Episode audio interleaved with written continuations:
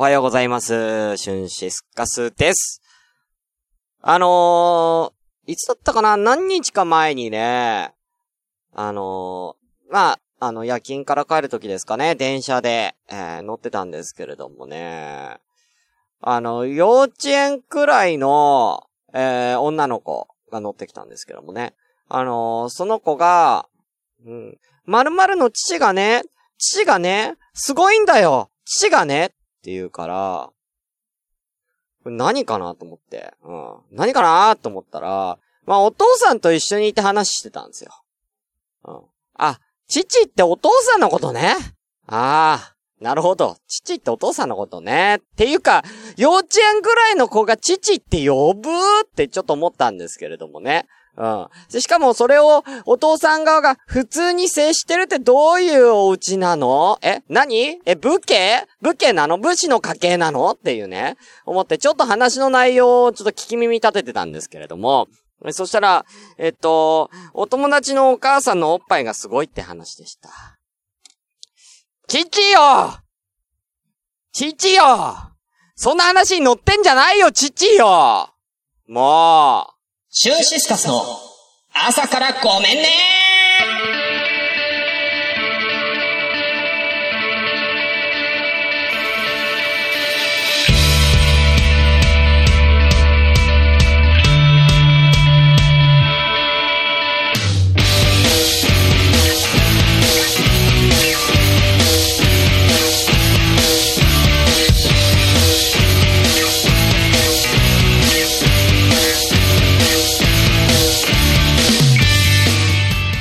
ことでおはようございます。シュンシスカスです。えー、朝からごめんね、第45回、えー、放送でございます。この、えー、番組は私、シュンシスカスが、え朝から無編集で喋って少しでも面白い人になれたらなという自己満足でお送りするポッドキャストです。え無編集の証拠としてこの番組はツイキャスを現在同時進行でお送りしております。ということで本日はですね、えー、木曜日の朝ですね、えー、10月12日、えー、昨日、えー、朝ごめ第44回を撮った次の日ということで、えー、今日はちょっとゲリラ配信とさせていただいております。いつもはね、えー、月水にやってるんですけどもね、えー、ちょっと来週月曜日お休みいただくということで、えー、ちょっと今日、えー、こちらをですね、えー、やっております。えー、この第45回は、えー、撮ってるのは木曜日なんですけれども、配信は、えー、来週の月曜日になってます。現在7名様ありがとうございます。というかね、皆さん、コンティニューコインを大量にくれます。うなぱいちゃん、あおりんさん、そしてタルサー。えー、もうなんか30分超えるんじゃねえかみたいなね。まあ、前回超えたからね。前回超えたからなんか、そんな、なんか、あの、今のうちに布石打っとこうぜみたいなコインいらないよ今日は大丈夫だよ !30 分で仕上げるからフリーメイソンさんおはようございますということで皆さんおはようございます。たくみさんもね、つかささんもありがとうございます。ということでやっていきましょうね。本当に。あの、今日は、言うて、特にコーナーとかもね、えー、特に、持ってないんでね。あのー、自由にやらせていただこうと思いますんで、はい、えー、基本フリートークメインでやらせていただきます。えー、もう明日、明日ですか？日付変わって、今日木曜日なんで明日には、えー、僕は長崎に行っております。長崎って何やんの？なんかさ、まあ言うてもね、あのー、よく聞くのは、長崎と言ったらちゃんぽん。えー、あとは、ハウステンボス。まあ、ハウステンボスがメインなんですけれどもね。あと、カステラ、えー、皿うどんですか？えー、あとは何です？長崎って言ったら出島。えー、え、福山雅治の出身地。え、ここぐらいまでしか僕は出てこないんですけども、長崎って何やんの？長崎を観光するとしたらどこに行けばいいの？本当に。ハウステンボス以外で何行けばいいの？っていうね。あ、佐世保バーガーは長崎かもしんないわ、うなぱいちゃん。あ、佐世保バーガー食べたい。ちょっとメイソンさん、ちょっと、あの、メガネ橋はいいですけど、あの、あの、原爆は、ちょっと、え、グラバー園。グラバー園って何？グラバー園。グラバーって何？あれ？軍艦島も？え、軍艦島も長崎なの？あー、ちょっと軍艦島行ってみたいけど、行けるかな？あ、ちょっと佐世保バーガーちょっと食べたいっすね。ちょっとあのー、明日行くんで、あのー、皆さんあのー、長崎に、あのでのこう、おすすめスポットや食べ物なんかぜひ教えてください。えー、この30分で教えてくださいね。はい。ということで早速行きましょう。それでは本日も、ごめんなさい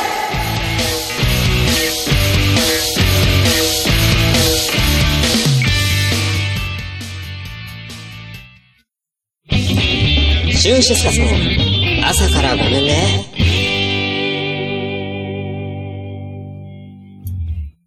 はい。ということでね。あの、中トークのお時間なんですけれども、まあ何やろうかなと思ってるんですけれどもね。あの、ちょっとまあフリートークも交えつつ、あの今日はもう本当に、まあこういうイレギュラー会っていうのは毎回フリートークをメインにさせていただいてますのでね。あの、ちなみにあの、10名様ありがとうございます。皆さんね。あの、ただいま、コラボ、OK です。なので、えー、入りたい方は挙手していただければ、あの、一個ね、えトークテーマを決めて話すというような形でね、あの、撮らせていただきますんで、ね、えー、ぜひ皆さんよろしくお願いいたします。えー、ということで、じゃあ何の話しようか。あのね、昔、えー、結構、昔というか、あの、朝ごめの結構最初の方で、えー、私が心惹かれた、えー、女ベスト5ということでね、えー、女性芸能人の方をね、えー、上げさせていただいたのを覚えているでしょうかえー、たくさんいました。エマ・ワトソン、ね、えー、長作ひろみさん。えー、あとは、まあ、第一に輝いたのは、えー、フリーアナウンサーの杉崎美香さんなんですけどもね、あの、上げさせていただきましたけど、もう一個実はあるんですよもう一個あるんです。えー、それがこちら。私が、心揺さぶれた、揺さぶれた？揺さぶられた漫画アニメ、ヒロイン特集えー、ということで、えー、こちらをですね、えー、やらさせていただこうかなと思います。まあ、大きく分けて、えー、3人いるんだね。あのー、3人、私が心揺さぶられた女たちをね、えー、今から紹介していくんですけれどもね、興味あるでしょ？興味あるでしょ？ない？こういうの、ね。みんな長崎の紹介ありがとう。アウリンさん、長崎中華街。あ、へー。えムフリメソさん、九十九里島。へー。えー、稲瀬山からの夜景。へー。うん。あ、でもい、でもね、夜はね、ホテル行っちゃうと思うんだよね、ハウステンボス内の。昼間どっか一箇所回れたらいいかなと思いますけれどもね。はい。ということで、心揺すばられる、ゆたばられたピロピロインをね、えー、これからね、発表していきたいと思います。まず、第3位、こちらです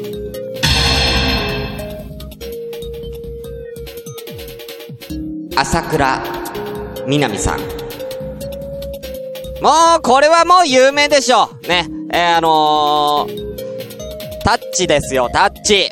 ね呼吸を止め、呼吸を止めて1秒あなた真剣な目をしたから。ね。そこから何も聞けなくなるの。星屑ロンリネス。えー、こちらですね。あのー、野球漫画ですね。足立みつる先生の野球漫画タッチの、えー、ヒロイン、えー、メインヒロインの朝倉みなみさんですね。あのー、まあ、だいたい40代ぐらいの方はね、タッチも皆さん知ってると思うんですけれども、まあ、知らない方に簡単に説明しなくてもいいよね。あの、野球漫画で双子のね、えー、達也と、えー、勝也がいる、ね。上杉達也、上杉勝也兄弟が、えー、まあ、あの、野球を、こう、甲子園を目指す話なんですけれども、まあ、かっちゃんがね、あの、双子のかっちゃんが先にね、えー、こう、あの、野球やってて、甲子園目指すって言ってやってた、えー、兄はチャランポランな兄というかね、兄なのかな、一応ね、えー、達也くんが一応主人公なんですけれども、その双子の弟勝也が、えー、いいとこで交通事故で亡くなってしまったということでね、えー、その後に、えー、その意思を、弟の意思をついて、上杉達也が、えー、朝倉南とを甲子園に連れて行く話でございます。あのー、やっぱりね、タッチというか、足立みつる先生のこの描写が素晴らしいよね。この男女のなんていうかな、この駆け引き、駆け引きの描写っていうかね、なんかね、あんまり言葉で表現しない感じなのよ。あのー、行動だったりとかで、こう、男女の揺れ動く心をね、あの、うまーく表現してるのがすごく好きでした。すごくね、あのー、なんだろう、オブラートに包んだ感じでね、あの表現、その、その時の心情を表現する感じがね、すごくね、やっぱ良かったですね。ただまあ、みなみちゃんはすごく良かったんですけども、若干やっぱりちょっとこう、悪女なね、えー、感じがしますよ、本当に。えー、あ、たくみさん、色あせな足立みつる作品自分も好きです。あ、絶叫ちゃんいらっしゃいませ。ありがとうございます。ねえあの、足立みつる作品はいろいろね、あの、僕も見てます。タフ、えー、H2、えー、カツですか？あの、ボクシング。えー、あと、何があったっけ？えー、最近だと、ちょっと最近だと、クロス、クロスゲームでしたっけ？とかね。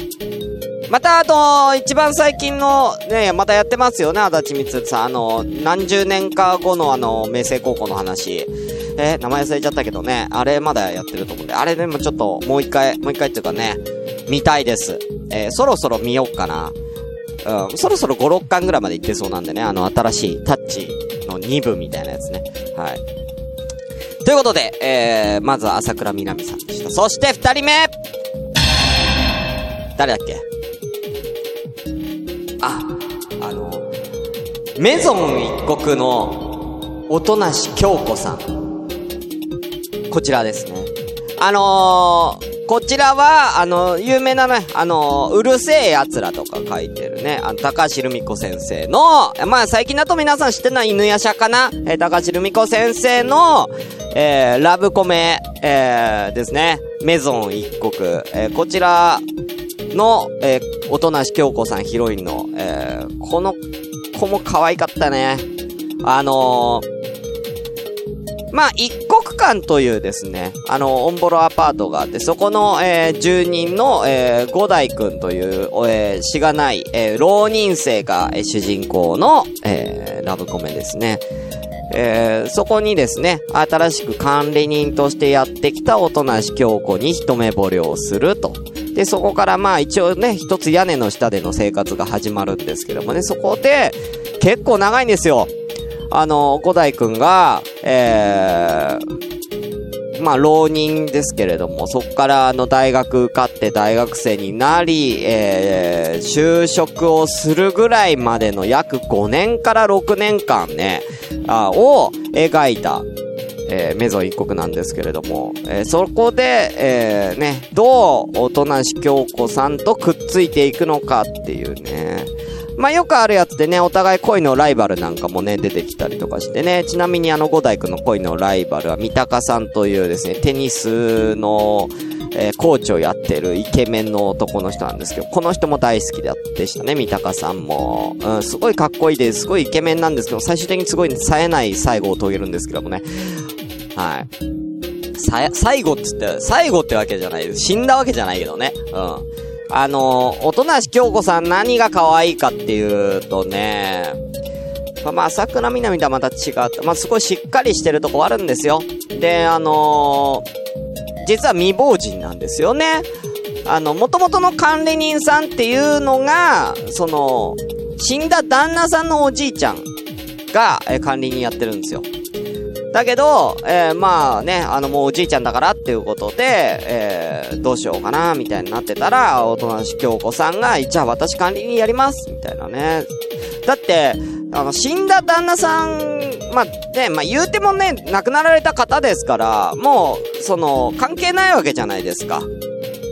ね、京子、おとなし家というかね、その、そこの、管理人さんやってたその旦那さんの家系とはもう関係ないっちゃ関係ないんですけれどもね、それでももうこう、ね、好きだった人の、や、まあね、あおじいちゃんが困ってるんだからってことでね、やってくれて、なんかすごい優しい。まあそんでしっかりしてる管理人さんなんですけれどもね、そんなやっぱりしっかりしてる管理人さんと、まあ、お、なんかもう情けない主人公の五代くん。まあこれ、まあただね、あの五代くんはね、本当にまっすぐな青年なんでね、あのもうずっと一途に、えー、おとなし教皇好き好きっていうのを5年間言い続けて結ばれる話です。あ、面白いですよ。えー、ぜひ。ただね、アニメ版でも長いです。えー、100話ぐらいあったと思いますんでね、えー、見る方は覚悟してみてくださいね。はい。ということで、最後こちらでございます。心揺さぼられた女、最後こちらあれ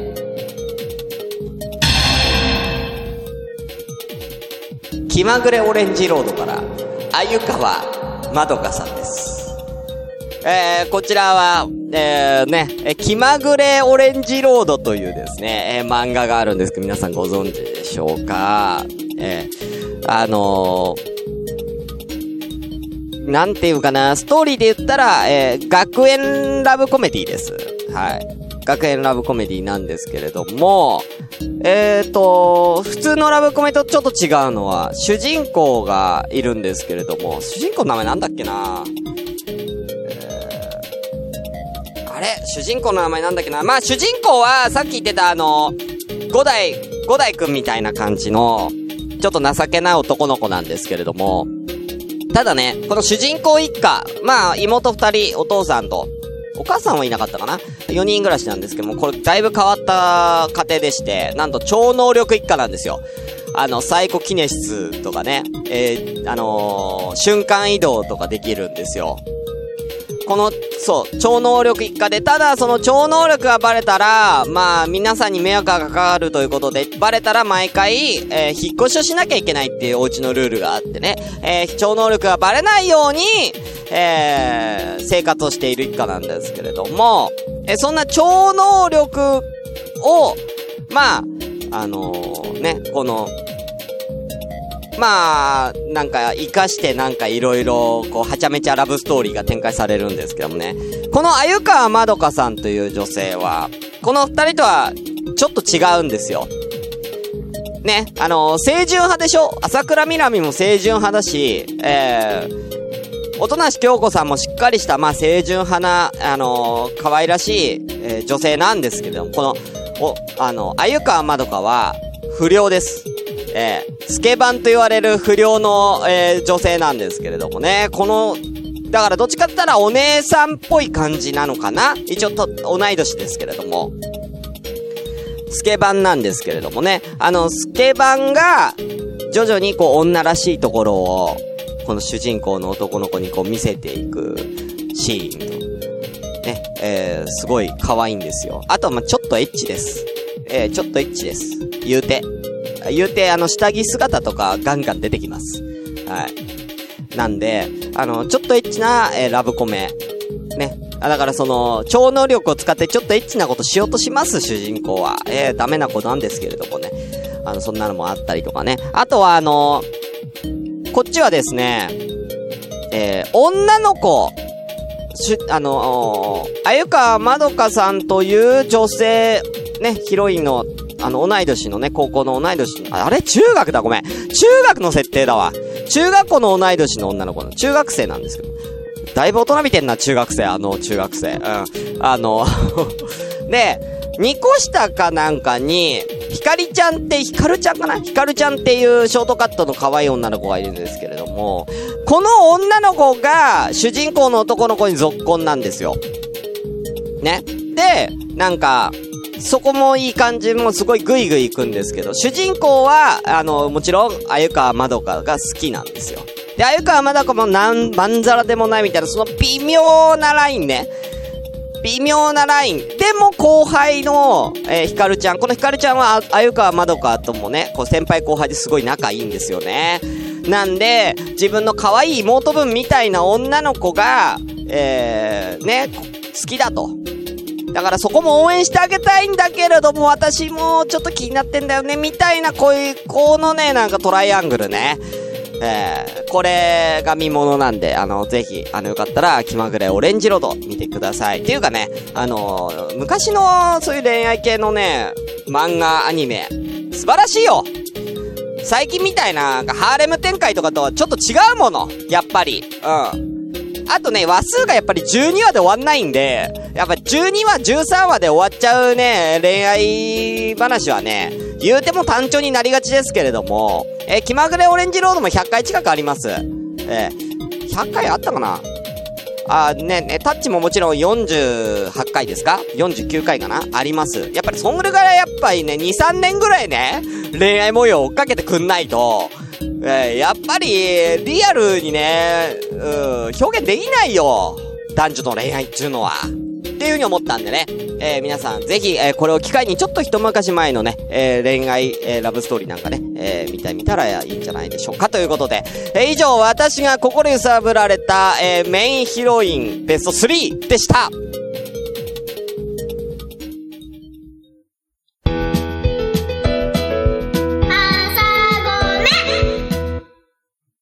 野田真代です。前田美玲です。好きなことになると突っ走ってしまう私たちのモスキートーク。煩わしく、鬱陶しく思われても、しつこくいきますよ。毎週月曜22時、ラジオナイトモスキート。聞いてね。さあ、ということで、えー、ここからフリートークになっております。あ、あ、ちょっと待って、ちょっと待って、ちょっと待って、ちょっと待って、ちょっと待って。はい、えー、フリートークです。えー、なんと今、エンディングが勝手にかかってしまったというね、珍事が起きましたけれどもね、えー、はい、消しました。大丈夫です。さあ、えー、フリートークのコーナーなんでね、えー、適当に、えー、ぺちゃくちゃしゃべっていこうと思いますけれども、最近だとね、この前の土曜日かなこの前の土曜日に、あのー、本当は釣り行く予定だったんですけれども、まあ、その前日がで、あの、都内雨が降りまして、その影響で、あの、まあ、江ノ島に行く予定だったんですよ。神奈川県の。江ノ島に行く予定だったんですけれども、あの、それが、まあ、海が荒れてるということで中止になっちゃったんですよ。なんで、あの、海、あの、釣り行こうぜって言ってくれたちょい中さんが、と二人で、ホラーゲームをやりまして、まあ、それツイキャスでやってたんで、見てた方もいたかもしれないんですけれども、あの、ホラーゲームで、プレステ2のゼロというホラーゲームをやったんですけど、ご存知ですかね？こちらはですね、あのまあ、とある、えー、屋敷に、まあ、入るんですけれども、和風ホラーです。ね。あのー、主人公の女の子がいるんですけども、女の子のお兄ちゃんが、その屋敷でこう、ちょっと調べてたんですかね。うん、なんか、なんか、そういう取材かなんかかななんかそういうような感じ、ジャーナリストかなんかがお兄さん、えー、やってて、それ言って、その屋敷で行方不明になったんです。その行方不明の兄を探して、えー、主人公の女の子は、その、えー、屋敷に入っていくというですね。なんで、そんな感じの怖いホラーゲームです。で、一風変わったところがですね、えー、なんと、まあ、バイオハザードみたいに敵が出てくるんですけど、敵は幽霊なんですよ。で、その幽霊をと、を封印するために使うものがカメラなんですね。えー、カメラで、えー、その幽霊を捉えると、えー、封印できるというような仕組みになっています。で、これをね、やったんですけれども、カメラってやっぱりファインダー越しで見るじゃん。だからファインダー越しに幽霊を捉えなきゃいけないんですよ。でも、幽霊はどんどんどんどん近づいてくるわけよ。だからファインダー越しに幽霊がどんどんアップになっていくのがやっぱ怖いよねっていうね。で、いきなり幽霊って出てくるから。で、もっと言うと幽霊って壁す、壁すり抜けるから逃げ切れないんですよ、どうやっても。そこがすごいシビアで難しいです。はい。それをちょい長さんね、えー、すごく、えー、怖がりなんでね、あのー、ビビりながらやってたんですけどもね、そのキャスに、あのトランクルームスタジオのミオさんが来てくれてて、あのコメントしてくれてたんですけども、ミオさんもね、すごいビビりだったんですよ。で、なんか、で、みおさんも来るって、やる？っって言ったら、いいんですか？みたいな話になって、なんとその後、みおさんが、あの、うちに来たという。はい。で、みおさんと、ちょい長さんと俺で3人で鍋つつきながら、えー、ホラーゲームをやったというのが先週の土曜日の思い出ですね。はい。ねみおさんもめっちゃビビりながらやってましたけどもね。えー、その模様はね、まだ残ってんじゃないかな録画残ってると思うんで、よかったらぜひ見てみてください。はい。あ、ということで、えー、フリーメイソンズはちょっと古かった。そうね、あのー、さっきの漫画のやつ。あ、みおいもさんはゲリラだということでね。そう。今日はゲリラでやってます。ね。あのー、さっきのそのゲーム、ね、ホラーゲームやってた時なんかはね、あの、よく、ムービー入るんですけど、ムービー入ったら後ろにね、幽霊がいるみたいなんで、振り返ったら、うわーみたいなやつね、よくあるでしょ？もうそれやるたびに、志村後ろ後ろっていうコメントが皆さんから返ってくるんで、あのー、主人公の女の子の名前は志村になったというね。はい。志村が、えー、写真を構えて頑張るっていうね。うん。だから俺らも、ちょ、志村志村ちょっと危ない危ない危ないつって、志村一回一回逃げて一回逃げてみたいな。そういうのよ、なんかやって楽しんでましたけどね。なんでまたあのー、まあ途中で終わっちゃったんだね。また今度、えー、ぜひ、あのー、リベンジということで、続きはね、またちょい中さんとみおさんが来れる時に、えー、ぜひやりたいと思いますね、そちらの、えー、ゼロゲーム実況キャスもお楽しみください。ということで以上、フリートークのコーナーでした。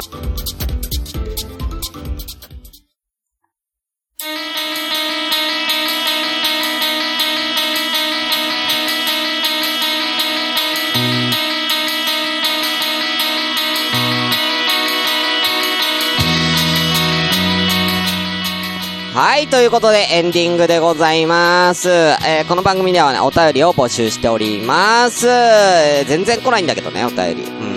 普通おたでいいんだよ、普通おたで。えー全然あの、俺に聞きたいこととか何でもいいんでね、あの、送ってください、本当にね。あの、メールアドレスは、asakra アンダーバー gomenne アットマークヤフドと CO.jp 朝からアンダーバーごめんねアットマークヤフドと CO.jp です。えーまた、えーこちら、ハッシュタグ、ツイッターのハッシュタグ、えーシャープ朝ごめ、シャープひらがな朝ごめで、えーぜひ皆さんどんどんつぶやきをお願いいたします。えー、お後ですね、えー、キンキンでのですね、えー私の、えー、プライベートな告知となっておりますけれども、えー今月の10月28日土曜日に、えー、バーベキューを都内で開催いたしますので、えーよかったら皆さんお越しください。特に女子、女子が少ない、頼むよ。えー、お後ですね、えー、翌、えー、11月の11日、えー、こちらはですね、えー、のらりくらいネタミソネミの、えー、松田さんふれあい会12時間半耐久、えー、ふれあい会となっております。えー、私もね、えーなるべく一緒にいようと思いますので、えー、こちら、えー、ぜひ、えー、お越しください。えー、いる、ね、12時間半ツイキャスもね、と、通じぶっつ、ぶっとしてね、松田さんが喋るということでね、えー、面白い企画になってきそうですんでね、えー、ぜひよろしくお願いいたします。あ、たくみさん。今日は衣替えしながら聞いてたから、あまりコメントできなかった。いや、全然いいですよ。えー、全然、えー、ありがとうございます。まあ今日ゲリラですからね。はい。ということでね、えー今日ちょっと特別に木曜日やりましたけど、配信は月曜日。ということでね、えー、次回は、えー、水曜日、えー、ちゃんと朝ごめんやりますんで、ぜひ皆さん、えー、その時をね、えー、待ちわびてください。ということで僕は、えー、ね、あの、明日長崎に行ってきますんで、皆さん、社名ぐらいはね、お土産でね、えー、取ってきますんで、えー、ぜひぜひよろしくお願いいたします。ということで、じゃあ終わりましょう。本日のお相手は、っていうか、いつもだけどね、シュンシスカスでした。バイバイ。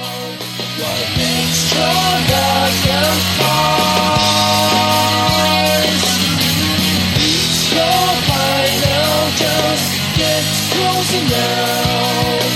Time is more star.